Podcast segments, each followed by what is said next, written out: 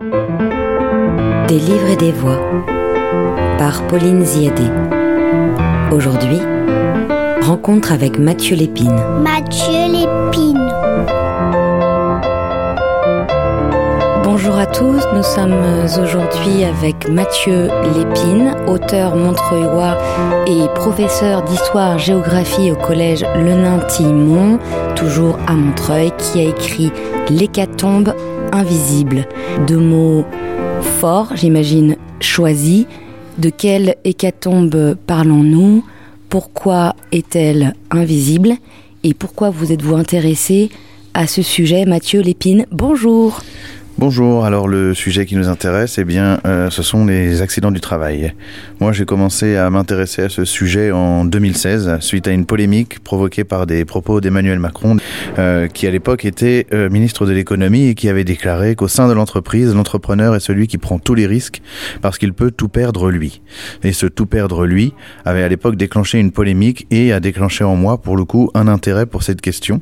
Et c'est à ce moment-là que j'ai commencé à, à m'y intéresser, à me renseigner et à mener de premiers recensements de ces accidents en France à travers la presse quotidienne régionale en ligne. Puis, en janvier 2019, les morts consécutives de Franck Page, un jeune livreur Uber Eats de 19 ans, et de Michel Brahim, un ouvrier auto-entrepreneur de 68 ans, euh, m'ont, à titre personnel, euh, choqué, bouleversé, et m'ont fait me dire qu'il fallait que j'essaye de rendre tout cela beaucoup plus visible.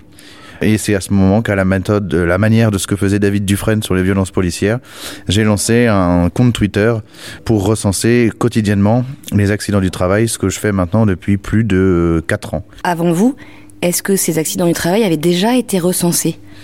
Alors, euh, en fait, dès qu'un accident du travail survient, il doit être déclaré. Si on est salarié, par exemple, du secteur privé, à la CPAM, qui elle-même, du coup, mène euh, un travail ensuite sur tous ces chiffres, une forme de recensement. Le problème, c'est que ces chiffres, bah, ils apparaissent très tardivement, plus d'un an euh, après les faits, dans un tableau. Ce sont que des chiffres. Moi, ce que je voulais, c'était déjà donner une dimension humaine à cette question et démontrer que derrière chaque accident, bah, c'est pas un chiffre, c'est une personne, c'est une vie, c'est une famille aussi qui est bouleversée. Et donc, c'est ce travail que j'ai décidé de mener. Après, l'intérêt de ce que j'ai fait aussi, de ce que je continue de faire, c'est de présenter ces accidents, de les recenser quotidiennement, c'est-à-dire de démontrer que voilà, c'est pas une fois par an qu'on s'intéresse à cette question. C'est tous les jours qu'en France, des gens euh, sont victimes d'accidents du travail, parfois des accidents qui emmènent peu de séquelles, parfois des accidents très graves. C'est 40 000 accidents du travail en France qui amènent à une incapacité permanente. Et c'est, alors là, le chiffre du nombre de morts, il est beaucoup plus compliqué à, à avoir parce qu'en fait, chaque régime de la sécurité sociale a ses propres chiffres, mais que, bah, bizarrement, en France, on a personne qui est capable de prendre l'ensemble des chiffres pour en faire un bilan euh, exhaustif, si je peux dire ça comme ça. En tout cas, on aurait entre euh, au moins 800, 900 personnes qui mourraient aujourd'hui en France sur leur lieu de travail dans le cadre de ce qu'on appelle un accident du travail, c'est-à-dire, je ne prends pas en compte là les maladies professionnelles, ni même les accidents de trajet entre le domicile et le travail. Alors si on prenait les burn-out en compte, euh, ce serait énorme.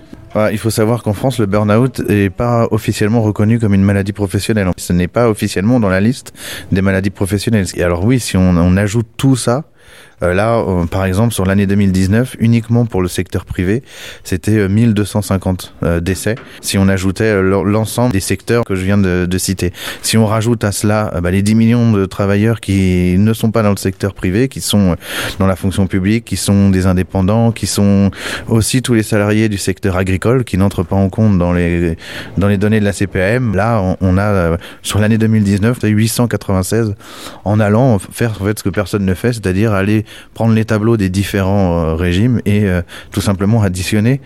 Un suicide au travail, est-ce que c'est un accident? Un suicide au travail peut être reconnu comme un accident du travail, tout à fait. Après, c'est euh, à l'employeur de prouver qu'il n'y a aucun lien entre le, passage à l'acte et l'activité professionnelle. Mais est-ce que vous, par exemple, ça vous est arrivé de constater un suicide sur un lieu de travail et de l'avoir répertorié comme tel? La première année, oui. Après les suicides, j'ai arrêté de les recenser parce que c'était compliqué. Après, personne se suicide sur son lieu de travail par hasard. Euh, la personne qui fait ça, inévitablement, c'est qu'elle veut euh, passer un message.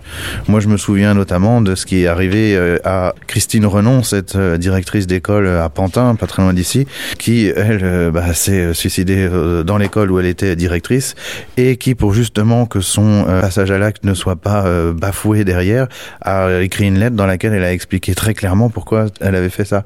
Et euh, probablement que si elle n'avait pas écrit cette lettre, on nous aurait dit elle n'était pas bien, elle était malade, on aurait cherché tout un tas de raisons pour expliquer qu'il n'y avait aucun lien avec le travail, alors que dans sa lettre, elle explique complètement que c'est le travail qui est responsable de sa mort. Alors d'abord, les accidents du travail dont on parle, j'imagine que ça concerne davantage le monde ouvrier. Alors ça concerne beaucoup le monde ouvrier, ça va être le secteur du BTP, euh, l'industrie, euh, le secteur des transports, les métiers de la manutention, mais aussi le monde agricole. Ensuite, les accidents du travail, au-delà des morts, ça concerne aussi des secteurs dont on va peut-être moins parler qui concernent beaucoup plus des femmes pour le coup. C'est le secteur de la santé, c'est le secteur des services à la personne. Il y a aussi beaucoup de manutention dans ces secteurs-là parce que là, ce sont plus des, outils ou euh, du matériel qu'il faut soulever, mais ce sont parfois des personnes âgées euh, qui euh, ont un handicap ou qui ont du mal à se déplacer. Et ça, ça fait du mal au corps. Hein, les troubles musculo-squelettiques, les femmes en sont les premières victimes aujourd'hui en, en, France au travail. On, on parle aussi des marins pêcheurs, des métiers du bûcheronnage, des métiers dont on parle peut-être moins, qui sont moins visibles, mais qui sont très surreprésentés parmi, euh, en tout cas, les morts. Les, accidentés. Oui. L'invisibilité viendrait-elle euh, de ces secteurs d'activité justement qui sont les moins reconnus, les moins rémunérés et donc euh, dont, dont les accidentés du coup passent un petit peu à l'as? Bah, disons que oui, les ouvriers, on s'intéresse déjà pas beaucoup à eux quand ils sont en vie. Alors, quand lorsqu'ils meurent, euh, évidemment, euh, euh, il en va à peu près euh, de même. Euh, les ouvriers sont sous-représentés dans les médias, sont sous-représentés en politique. Donc déjà, euh, le profil, l'identité des victimes peut être déjà une piste d'explication. Ensuite, le fait qu'on n'en parle pas, ça tient aussi euh, du fait que pour beaucoup de gens, c'est une, il y a une forme de fatalité. Il y a les risques du métier, donc bah, ça serait presque normal. J'entendais l'autre fois, c'était euh, Eric Vert euh, qui disait oui, euh, il y a 700 morts en France, mais il y a 30 millions de gens qui travaillent. Et qu'est-ce que ça veut dire ça? Ça voudrait dire que 700 morts, elles sont normales, ce sont des dommages collatéraux, il faudrait faire avec? Bah non, en fait, euh, personne n'a signé un contrat de travail qui disait que la mort était possible euh, à n'importe quel moment. Donc à partir de ce moment-là, euh, il n'y a aucune évidence à cela. Ça serait quand même terrible de, faire ce constat et, de s'arrêter là. Ça tient au fait que pour beaucoup de gens, un accident du travail, c'est un fait divers. Ce serait comme les féminicides, ce serait une accumulation de faits divers et pas vraiment un fait social. Et par ailleurs, l'invisibilité, ça vient peut-être aussi de l'idée qu'on aurait ou qu'on a, que la plupart des gens ont, qu'aujourd'hui il y a moins d'accidents, il y aurait moins d'accidents, parce que nous ne sommes plus au 19e siècle avec les mines, c'est plus Zola, alors du coup on aurait tout résolu. Alors qu'il y en ait moins euh, par rapport à il y a un siècle, c'est, ça paraît être une évidence pour le coup, puisque entre temps, on a créé l'inspection du travail, on a créé le ministère du travail, on a créé une loi sur euh, les accidents du travail, on a baissé le temps de travail. C'est justement parce qu'on a eu toutes ces lois sociales qui ont été mises en place que on a créé un code du travail, qu'on a organisé, qu'on a contrôlé, que les accidents du travail ont baissé. Maintenant, si on regarde sur les dix dernières années, les 20 dernières années, le constat il va être un tout petit peu différent. Euh, globalement, le nombre d'accidents baisse, mais les, accidents graves, eux, pour le coup, continuent de, rester à un niveau très élevé. Les morts, eux, restent à un niveau très élevé, voire même, il y a eu une grosse augmentation sur les dix dernières années. En 2019, la France était quand même le pays d'Europe où la mort au travail était euh, la plus, euh, importante.